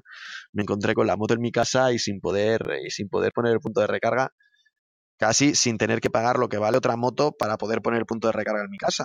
Y entonces, eh, después de todo eso, me di cuenta que, bueno, pues que, que, era, que era el momento de montar la empresa. Pero fue un poco por casualidad, por, porque en el momento donde yo estaba buscando una moto, abrí una tienda de motos eléctricas en, en, mi, en mi, zona y, me gustó. La verdad es que la probé y si pruebas a aquellos que han llevado moto con, una moto a combustión, eh, entendamos una, moto de 125, ¿vale? Que son las que yo no tengo carne de moto, yo lo llevo con, con, con el carne de coche. Eh, pues bueno, la aceleración y todo, pues a mí me resultaba como muy pesada y cuando coges la moto eléctrica le dabas un poquito al puño y rápidamente salía. Y entonces eh, me dio una sensación pues de, de, decir guau me encanta es esa sonrisita que muchos dicen sonrisita Tesla pues pues en aquella primera época pasaba con la moto y decía guay es que con esta moto yo recorro todo y, era una moto pues, no, pues no era muy potente. La que tengo ahora pues eh, coge 120 130 ya hace unos 100 kilómetros de autonomía, pero en aquel momento yo decía, es que esto es una maravilla. Y, bueno, y me, servía para, para, lo que, para mi cometido, que era poder ir a, reunirme con mis amigos en el centro de Valencia sin necesidad de, tirarme hora y media en transporte público dando, dando vueltas. Bueno, mira, eso, eso te ha llevado a, al final a, pues a, montar uh, los Genesis, ¿no? Es, es, es interesante. Al final todo, todo tiene que aparecer en el momento justo y en, y en la, oportun- en la oportunidad y, y luego de ahí luego saldrán muchas cosas, eh, saldrán mejor o peor, pero bueno, eh, todo, todo es un poco que estés en el momento exacto, en el lugar adecuado para que las cosas funcionen. Correcto. Vale, ¿y cómo ves el futuro del, del vehículo eléctrico en general? Pues bueno, de- después de todo, de, de todo lo que hemos hablado, al final eh, considero que el vehículo eléctrico es, primero que es el presente, pero es el vehículo que se va a acabar imponiendo. Bien sea, como hemos comentado, de temas de car sharing o como vehículo privado. Y al final eh, analizas un poquito el mercado y piensas, eh, Repsol, Repsol se ha metido para el tema de puntos de recarga de energía. Repsol es una empresa muy potente. Eh, ves que Cepsa, que no se había metido hasta ahora, de repente se pone a vender luz. Dices, uy, qué, qué, casualidad que Cepsa se ponga a vender luz. Bueno, pues es que ya, ya tiene detrás la parte de que el nada te dirá, bueno, es que si tienes un punto de recarga, yo quiero ser tu suministrador de energía, igual que te suministro eh, gasolina o diésel, yo quiero suministrarte la energía para tu coche eléctrico. Ves que aunque Iberdrola no estaba muy metida del todo, pues empieza a meter más la cabeza, que Endesa eh, está apostando fuerte y que sobre todo las marcas de coches, algunas marcas de coches están apostando fuerte. Entonces, eh, te das cuenta de que si grandes empresas que tienen analistas que lo analizan todo están eh, yendo por ahí, pues bueno, es que no tiene mucha más vuelta de hoja. Es que el, futuro eléctrico es el vehículo que se va a acabar imponiendo. Y, costará más, costará menos, costará más que, que la gente lo conozca, aunque trabajamos a diario para ello. Eh, tú desde un punto de vista más de divulgación y yo al final, aunque también tiene mi parte de divulgación, un poco ayudando a que, a que el punto de recarga no sea, no sea un problema, pero al final todos luchamos para que el coche eléctrico eh, sea ese, ese vehículo que, que funcione en el futuro. Y ya no solo por, por decir que, que mucha gente dice, no, es que el medio ambiente, no el dinero, no, es que ya no es ni medio ambiente ni dinero, es ya por ética de, de- del ser humano. Ya cuando yo iba al colegio ya decían, eh, yo tengo 31 años, ya, ya decían que el, petróleo algún día se acabaría. Yo no he visto que, que hayan dicho que se vaya a acabar, pero sí que es verdad que, que no es que se acabe, sino que le vamos a poner fin eh, de, de forma de forma progresiva y haciendo un cambio de movilidad sostenible eh, de, lo que es la población. Totalmente de acuerdo. Además, parece que el petróleo no se acaba nunca. Siempre acaban encontrando algún, algún yacimiento Sí, eso es, gigantesco. no sé dónde. es la típica excusa para subir el precio. Pero bueno, está claro que no es sostenible, ¿no? Eh, Cuando ves, antes comentabas, cuando te acercabas a Madrid, eh, ves la boina en el cielo, ¿no? Cuando ves, estás en una en un atasco en las entradas a las grandes ciudades con tanta cantidad de vehículos quemando petróleo, pues también piensas que, que no puede ser sostenible eso, ¿no? De ninguna manera.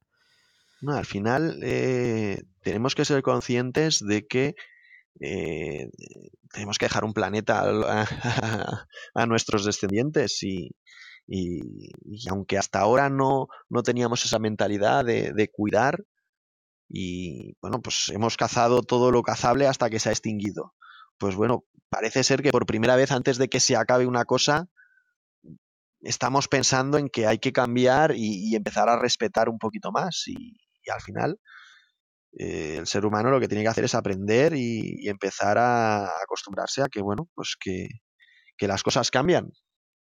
Lo que pasa que con el vehículo eléctrico eh, hay empresas muy poderosas que pierden, que pierden su fuerza, porque todos eh, hace unos años empezamos a ver que los videoclubs cerraban y- y tampoco nos dio más importancia. El negocio de los videoclubs ha cerrado. ¿Y cuál es el problema? Ninguno. Pues nos hemos pasado todos a, a ver todas las cosas por internet. Eh, hubo una revolución con las barras de pan a 20 céntimos que hacían hasta programas de televisión sacando las barras de pan. Pues bueno, las panaderías que se han adaptado, pues se han adaptado, las que no han cerrado y, todo sigue funcionando. Y, yo, yo lo veo, yo, yo tengo un familiar que tiene una papelería y yo veo que o se adapta o probablemente los libros de aquí 10 años ese negocio no tenga mucho más sentido. Pero para eso nos tenemos que adaptar y tenemos que ser eh, empresas ágiles que nos podemos adaptar a cualquier circunstancia del mercado. Y eso lo que nos va a dar es beneficio eh, para las empresas, empresas mejores, más potentes, con, gente cualificada y, circunstancias de oportunidades de negocio para aquellas empresas que no siendo una empresa del IBEX, pues que pueda tener, eh, como tenemos nosotros, 22 trabajadores más, toda la gente que hay subcontratada, sin necesidad de ser una mega empresa de, del IBEX, sino simplemente aprovechando esas oportunidades de negocio que muchas veces, eh, pues bueno, te, presta, te presta la vida. ¿Vale? Sin olvidar tampoco que hay mucha gente que, que yo he escuchado en foros por ahí, wow, estos de Lug Energy, estos de Lug Energy ganan mucho dinero. Tampoco es un negocio hoy por hoy para decir, mira, es, es una mega empresa. Te digo que nosotros eh, intentamos trabajar por el precio que, entendemos que es justo, eh, trabajar lo mejor posible sin, sin pasarnos de precio, de, precio. Por lo tanto, no luchamos por un beneficio económico muy alto. Simplemente eh, la empresa crece porque al final hacemos más instalaciones y necesito más personal para, para atender a los usuarios, pero no porque haya unos mayores beneficios. Al final eh, lo que hace falta es que las empresas sean sostenibles y, una vez la empresa es sostenible, pues ya iremos viendo en el futuro. Pero ya os digo que, que toda, es que hay mucha gente, eh, Paco, que, que parece ser que, que, nos ven a nosotros y nos dicen, ¡guau! Estos, estos van a tope, estos debe ser una mega empresa. Pues mira, yo estoy viendo ahora al fondo de aquí, yo estoy en la oficina ahora mismo, estoy viendo que uno de, de los chicos que está escribiendo, bueno, ahora no hay nadie en la oficina, obviamente, pero que tiene, está de, para escribir en la página web y llevarla, tiene un monitor eh, que es el primer monitor plano que tuvimos en la empresa en 2012, que es un monitor bastante antiguo, y es decir, y aún sigue funcionando con nosotros. En cualquier otra empresa igual, ese monitor ya lo habrían mandado a, a paseo y todos tendrían pantallas aquí de, de 22 pulgadas. Bueno, al final, esa filosofía de hacer eh, sostenible el planeta es la misma que nosotros aplicamos en la empresa. Entonces, por eso intentamos que nuestros precios sean ajustados y hemos luchado porque el precio de los puntos de recarga bajasen en los últimos años eh, muchísimo. Bueno, eso hace que, que, también haya más, más vehículos eléctricos en el mercado al, fin y al cabo, ¿no? Que, todo sea un poco más, más asequible y más, eh, y más justo, ¿no? Em, creo que más o menos todos los que estamos involucrados hoy en día en el tema del vehículo eléctrico, pues eh, eh, abogamos un poco por eso, ¿no? Por hacer el planeta más sostenible y, y, que, bueno, podamos dejar, como decías, un planeta un poco más, más presentable a nuestros descendientes, ¿no? Y eso, pues bueno, esa filosofía es la que, es la que nos va moviendo a, a los usuarios, eh, bueno, supongo que, la mayoría de, nosotros, o al menos los que, los que yo conozco. Y, bueno, pues eh, siempre es bueno, ¿no? Además, eso que comentabas, ¿no? De, la transformación de, del mundo, ¿no? De, la movilidad, de, energética, etcétera. Bueno, todo, todo, se va transformando, ¿no? también cuando salieron los, los vehículos a, a, vapor, pues eh, parecía que, los, eh, los que se dedicaban a vender caballos y, y, hacer el mantenimiento o el cuidado de los caballos, pues iban a, perder eh, trabajos, etcétera, ¿no? Con la revolución industrial, ¿no? Todo, se va transformando, se crean trabajos nuevos, trabajos diferentes y, vamos avanzando, ¿no? Lo que pasa es que quizás estamos avanzando a un ritmo demasiado vertiginoso, ¿no? Y a veces si coges velocidad eh, cuesta un poco pararnos después y al menos parece que sí que estamos tomando un poco de conciencia respecto al planeta.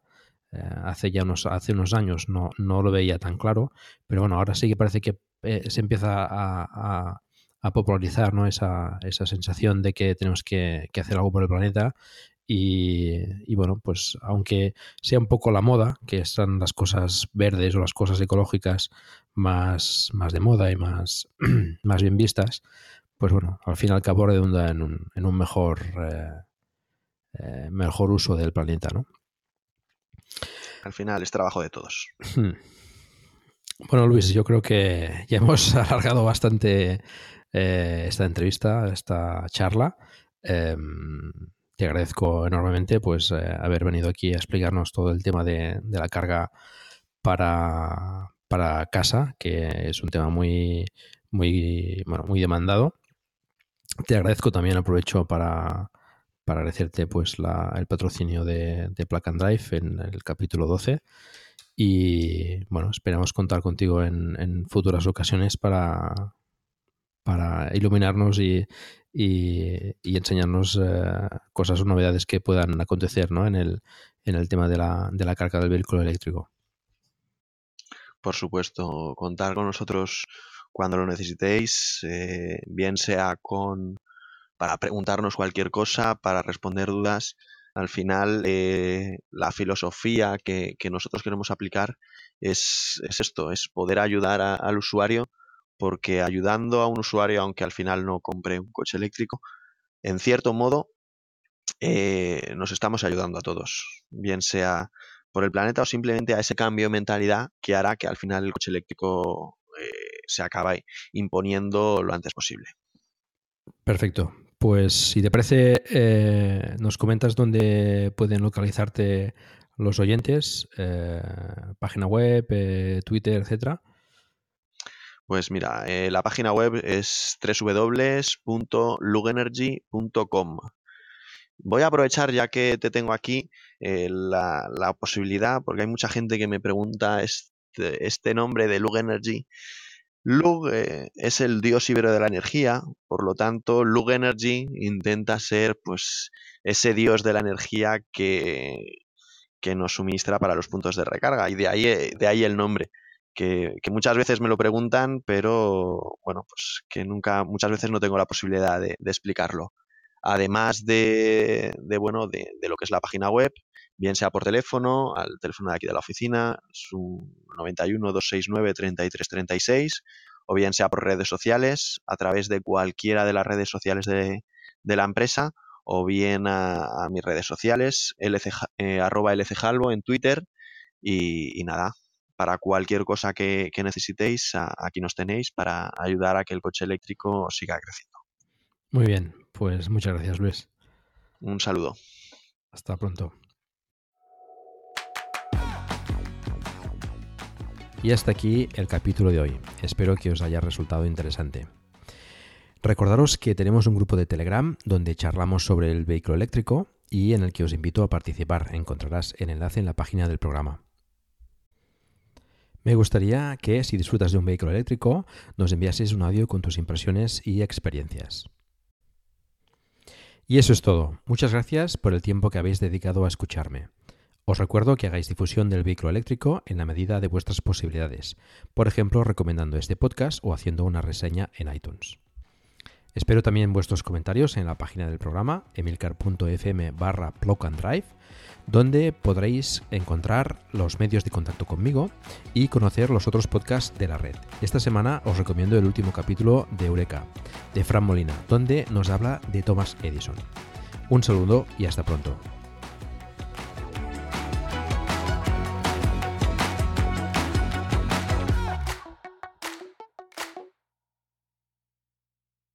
Hello, it is Ryan, and we could all use an extra bright spot in our day, couldn't we? Just to make up for things like sitting in traffic, doing the dishes, counting your steps, you know, all the mundane stuff. That is why I'm such a big fan of Chumba Casino. Chumba Casino has all your favorite social casino style games that you can play for free anytime, anywhere with daily bonuses. That should brighten your day a little. Actually, a lot. So sign up now at chumbacasino.com. That's ChumbaCasino.com. No purchase necessary. VGW. Void were prohibited by law. See terms and conditions. 18 plus.